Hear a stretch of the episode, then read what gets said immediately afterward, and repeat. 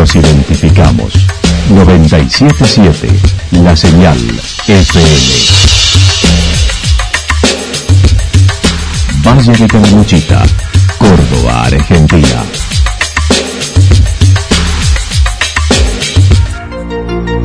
El más completo resumen de las noticias de la región, encontralos todos los días a las 12 y 30, a las 16 y a las 22 horas. Panorama de noticias. Por la 977, la señal FM nos identifica también con las noticias.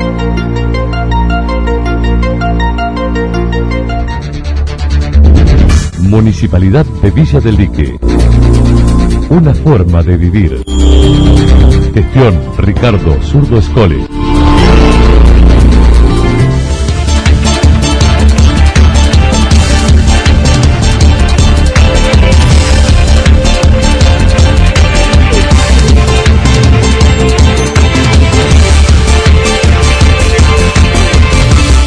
A esta hora hacemos un repaso por la información regional a través de los títulos. Un adolescente falleció en La Cruz, estimando las medidas restrictivas continuarán.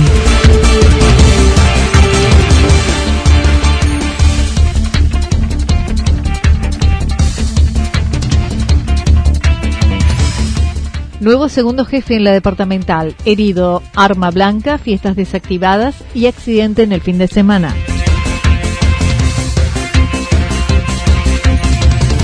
Incendio en el depósito de ramas de Yacanto. Destino seguro y revalorización del balneario municipal para la próxima temporada en Villa Ciudad Parque. La actualidad en síntesis. La actualidad en síntesis.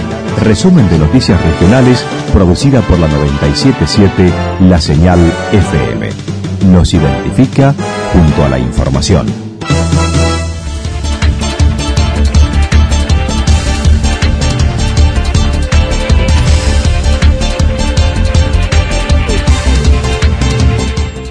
Un adolescente falleció en la Cruz, estimando las medidas restrictivas continuarán.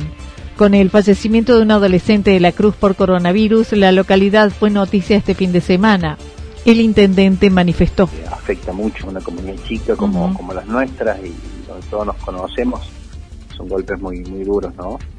Más allá de, si uno es tiene relaciones, pariente o no, nos conocemos todos en esta comunidad, todos nos vemos a, diario y tener que lamentar este tipo de, situaciones eh, es muy triste, es muy triste. Este, viene sucediendo este tipo de cosas donde los fallecimientos se daban en, personas grandes, eh, en los mayores, y hablamos del principio de cuidar a nuestros abuelos, y después empieza a bajar para, para afectar a la población menor, este, no, no deja de, sorprender y obviamente causar un dolor eh, muy fuerte para, para todos, así que eh, es una situación difícil de la que cuesta también recuperarse, le cuesta recuperarse al pueblo, a toda la comunidad después de, algo así.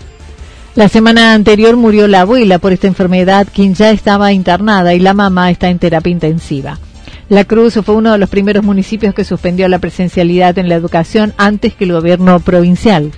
Sí, nosotros solicitamos esa suspensión de la presencialidad en ese momento porque eh, veíamos ¿no? Que, el personal de salud estaba muy, muy sobrecargado y que esto iba a contribuir. De hecho, así fue. Eh, después de la suspensión de las clases no tuvimos que llevar a cabo ninguna atención ni, ni activación de protocolos en relación a burbujas de, los colegios, con lo cual el, personal se ve más aliviado en una etapa donde todos los días el trabajo es muchísimo, es muchísimo. Después de eso, eh, vemos también, como decíamos en su momento, eh, en la primera oportunidad de la primera ola el virus afectaba a una persona del núcleo familiar y, a mejor esa a otra más y nada más. Si se cuidaron un poco en la casa no se terminaban contagiando todos. Hoy eh, vemos que se contagió uno y, terminan todos contagiados. Entonces entre todo el grupo familiar obviamente hay alguno que tiene algún factor de riesgo y eso es lo que viene pasando. Nosotros Hoy tenemos alrededor de 24 casos activos, 25, 24 activos. Eh, son pocos eh, en comparación, eh, la semana pasada también estábamos alrededor de los 30 y algo, 40, 30, iban fluctuando en ese, en ese número. Hizo referencia a esos 25 casos activos donde algunos se los asiste con ibuprofeno inhalado, ayudando a disminuir internaciones, por lo que el área de salud está llevando a cabo una intensa labor de atención, recorriendo domicilios con la ambulancia local. A los cuales asistimos y ya se le está terminando el tratamiento de ibuprofeno inhalado, que eso ha ayudado a que en los otros casos no hayan terminado en internaciones cuando los problemas surgen y, las indicaciones son eh, que, hay que aplicar ese tipo de tratamiento, los problemas están relacionados a cuestiones respiratorias, a neumonía. No, en el caso del ibuprofeno inhalado ayuda a evitar la internación en esos casos. En otros casos ya sabemos que, no, los médicos lo explican eh, mejor que, uno, que, simplemente explica lo que escucha o lo que vamos comprobando a diario pero cuando hay otro tipo de patologías cardíacas eh, o alguna otra cosa, obviamente que por más que se aplique el ibuprofeno inhalado, siempre están requiriendo internación y mayor atención. En el caso de que sean problemas respiratorios, eh, haciendo el tratamiento a tiempo ayuda a evitar la internación y eso es lo que se está haciendo ahora. Se recorren 6, 7 domicilios por día, tres veces en el día, Criticó las disposiciones que se pretenden tomar desde el ámbito nacional, indicando no son las que se deben tomar medidas de los lugares alejados de los centros urbanos. Que no se tiene que discutir es quién es eh, el que tiene que decidirlo. Claramente eso es, esa es la discusión. Me parece que las provincias en conjunto y en comunicación con los intendentes son los que tienen que decidir la presencialidad o no educativa de acuerdo a la situación, sino que ello venga impuesto desde arriba. Esa es la discusión no el presencialidad sí, presencialidad no, es a lo cual eh, parecía que en algún momento la, clase dirigencial nos llevaba, porque en algún momento hablamos de eso, de, que si era presencialidad sí o, no, y no es eso, la discusión es quiénes tienen que decidirlo, quiénes tienen la facultad para decidirlo, porque se supone conocen mejor la realidad y obviamente que son los gobernantes locales en conjunto con el gobierno de cada provincia. Mauricio Jaimes adelantó la idea es mantener como hasta ahora las restricciones, luego que el gobierno provincial planteará estas medidas hasta el viernes 18, pero aún no trascendió cuál será la decisión de la provincia. Después del viernes la idea es tratar de mantener la situación como venimos, la presencialidad educativa me parece que por ahora eh, se tiene que, que, salir de esta forma, virtual, y, y hasta ver, como te decía, cómo vamos a ir sorteando para que los trabajadores puedan seguir trabajando y que en materia de salud podamos seguir respondiendo. Ha habido algunos cambios en materia de salud, por ejemplo que el hospital regional ya puede tener eh, unidades de terapia intensiva para COVID. Eso es importantísimo porque estábamos derivando a otros puntos de la provincia y era muy difícil encontrar camas. Por otra parte, vemos que también a nivel provincial eh, debemos estar alrededor de los 80, el 85 o más 88. de ocupación. Sí, 88. Entonces eso eh, no es que bajó, no bajó todavía la, la, ocupación de camas. Por lo tanto, hay que seguir teniendo cuidado si queremos proteger estas dos cuestiones, el trabajo y la salud de las personas.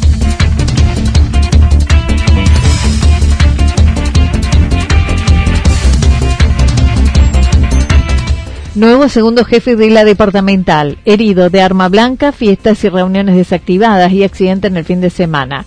El comisario inspector Ramón Cruz volvió al Valle de Calamuchita luego de haber estado desempeñando hace varios años en la departamental Santa María y en Córdoba capital. Es el actual segundo jefe en lugar del comisario inspector Mario Rodríguez, quien actualmente está de licencia. Dijo buscará sumar al equipo del mayor Vera. Eh, aproximadamente 5 o 6 años, primero en la Dirección de Seguridad Capital en Córdoba y a posterior en que es Santa María Altagracia. Sí, sí, sí, continúa en la misma autoridad, el mayor Rodríguez está de licencia, está usufructando su licencia y las demás autoridades eh, comandada por el director de la departamental, el mayor Vira, sería el mismo equipo de trabajo. Es la experiencia adquirida en las grandes ciudades y más trabajo, más trabajo este, indudablemente para mejorar algunas cosas y indudablemente recibiendo el lineamiento de la Dirección General Sur, ¿no? a la cual pertenecemos. En lo que respecta a lo sucedido en el fin de semana en el departamento, indicó se intervino en una fiesta familiar de 10 personas en Embalse, que fueron demoradas y luego 8 recuperaron su libertad. Eh, por lo que es el valle, este, tuvimos el, la comisión en embalse de, de concurrir el móvil, la solicitud de los vecinos, el día sábado, viernes, sábado a la madrugada, viernes noche, sábado a la madrugada, donde se constata una reunión familiar, precisamente un cumpleaños, donde eh, había más de 10 personas, 10 personas aproximadamente, no más. Eh, se llega, se constata, se da inmediata intervención de la fiscalía y ordena la aprehensión del organizador, el propietario del domicilio y la identificación de los restos continuando en su estado de libertad. Que ha aprendido el propietario, por infracción del 205 y el 239 de los nuevos artículos que están vistiendo en la pandemia, ¿no? A posterior, eh, durante el fin de semana completado, no precisamente, se procede a la aprehensión de, de 10 personas masculinas mayores de edad este, eh, por el artículo 205-239, de los cuales eh, la Fiscalía ordena la identificación, el fichado de los mismos y de esos 10, 8 recuperaron su libertad y otros dos permanecían eh, alojados a disposición de dicha Fiscalía. Además, mencionó el hecho que se investiga por un herido de arma blanca a raíz de una reunión familiar en Villa Íncor, en Santa Rosa, un masculino mayor de edad. Hubo en la víspera un herido de arma blanca, eh, toda materia de investigación. Eh, es más, hizo presente el director de los departamentales de Mayor Vega, estuvo la fiscal también en el lugar trabajando, se están reuniendo pruebas. Eh, también se pudo determinar que a raíz de, de una reunión familiar, a posterior, a, todo es materia de investigación, Anita, pero a posterior de la reunión habría ocurrido este hecho. Eh, un mayor masculino de edad con herido de arma blanca es lo que tenemos, por lo que se pueda ampliar, dado que es todo materia de investigación. Aquí. Ocurrido en la zona de. El pasado viernes, el área de investigación llevó a cabo tres allanamientos en la ciudad de Córdoba con resultado positivo relacionado a los hechos de estafas telefónicas, secuestrándose elementos relacionados al delito. También comentó el accidente vehicular de sábado por la madrugada en la zona de Cerro de Oro con un vehículo que perdió el control y que bomberos debieron extraerlo del mismo sin mayores consecuencias para el joven atendido en el hospital regional. Efectuó tres allanamientos en una barriada del distrito 6 de Córdoba Capital, eh, con resultados positivos en relación a la investigación que se realiza. Hechos ocurridos eh, y, ca y caratulados como estafas estafas telefónicas en los reartes. Eh, se procede el secuestro de teléfono y todo material que solicita la fiscalía eh, sin, sin ningún tipo de detención por el momento. Sí elementos relacionados a la cosa, elementos de teléfono y demás este, documentación que solicitaba la fiscalía. A posterior el día sábado, eh, a la, entre las 6, 6 y media aproximadamente, un vehículo pierde el control por ruta 5 a la altura de la conocida el conocido sector del Cerro de Oro eh, de Belgrano hacia Santa Rosa, un vehículo pierde el control. Un solo ocupante, bueno gracias a Dios este, no presentaba lesiones de gravedad sí, varios traumatismos, obvio por el golpe pero este eh, no, no la vida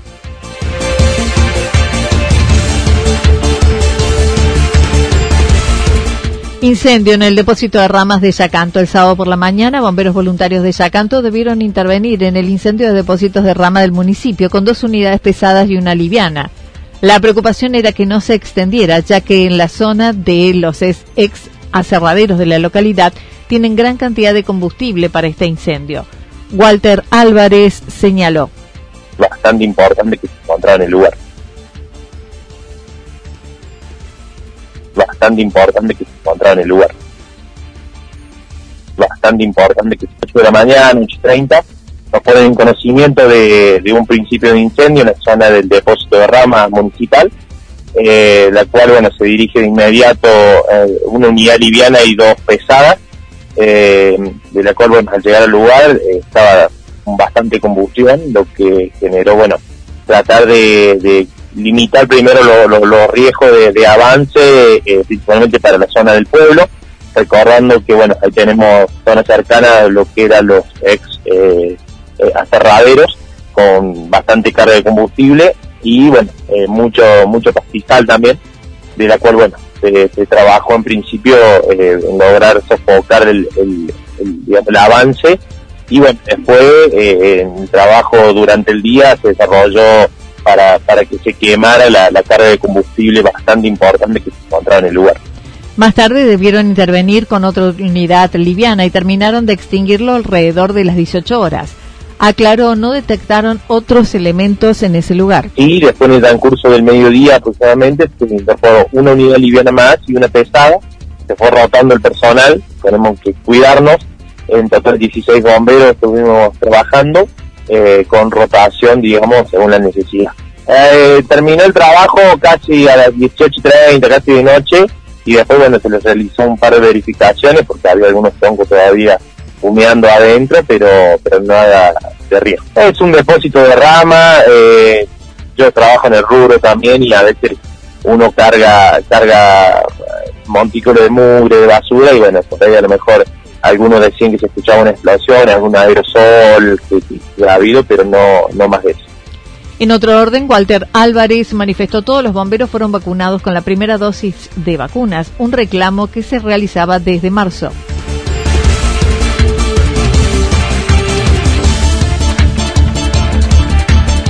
Destino seguro y revalorización del balneario municipal para la próxima temporada en Villa Ciudad Parque. Hace unos días la comuna de Villa Ciudad Parque recibió el sello de destino seguro denominado Safe Travels, otorgado a través del Instituto Nacional de Promoción. La directora de turismo señaló. Nosotros ya el año pasado, este, antes de, la apertura de la temporada, eh, veníamos trabajando eh, muy fuerte con las direcciones eh, de salud, con la dirección del juzgado de faltas, este, bueno, con ambiente también por, por una cuestión de que nos une también el proyecto. Em, pero básicamente era para poder tener una apertura de temporada lo más cuidada ¿no? y saludable eh, posible dentro de, la situación epidemiológica. Y bueno, y la verdad es que se logró, este, dentro de, trabajamos mucho en los protocolos, más allá de, por supuesto, siempre acatar este, los protocolos a nivel provincial y nacional, este, pero interno también, eh, tuvimos reuniones con los diferentes sectores, eh, sobre todo los vinculados al turismo, em, armamos una declaración jurada también para también a modo también de protección Además, y aguardando volver a la actividad turística, se trabaja en proyectos a corto plazo para la temporada invernal y lo que hace senderos con la apuesta al cuidado del medio ambiente. Para lo que es a corto plazo, que sería ahora la temporada invernal, estamos trabajando en lo que ya habíamos nosotros prometido y habíamos comenzado el año pasado, que bueno, también por cuestiones de, la cuarentena, el protocolo no pudimos finalizar, pero que son eh, los senderos, eh, que nuestra localidad, bueno, ofrece una, una gran variedad de, naturaleza, ¿no? Y nosotros eh, tenemos una fuerte apuesta a lo que es el cuidado del ambiente, por lo tanto eh, creemos mucho en el turismo de naturaleza, en el ecoturismo, en el turismo responsable y a través de ello queremos que eh, la apertura de nuestros senderos sean realmente espacios que estén ordenados, que estén em, controlados, que en el sentido de apostar a, a promover a que el turista cuide ese lugar, ¿no?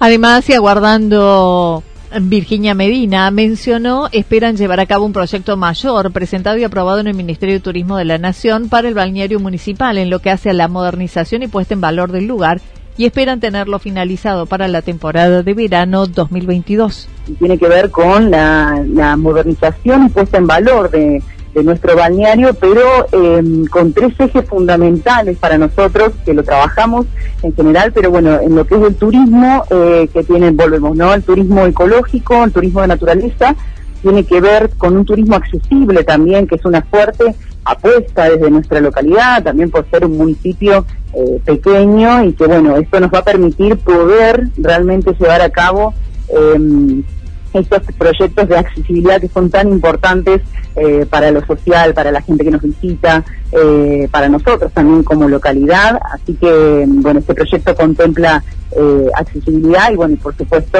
siempre un marco social y cultural que también es parte de nuestra localidad.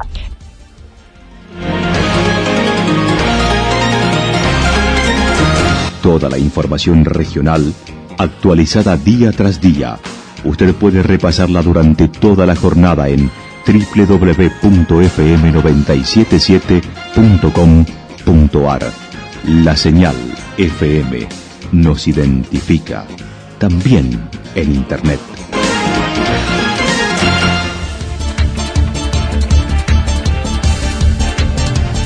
El pronóstico para lo que resta de la jornada indica parcialmente nublado, temperaturas máximas entre 15 y 17 grados.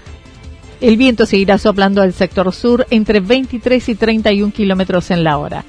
Para mañana martes anticipan mayormente nublado, temperaturas máximas entre 9 y 11 grados, mínimas entre 4 y 6 grados, y el viento durante toda la jornada del sector sur entre 7 y 12 kilómetros en la hora. Datos proporcionados por el Servicio Meteorológico Nacional.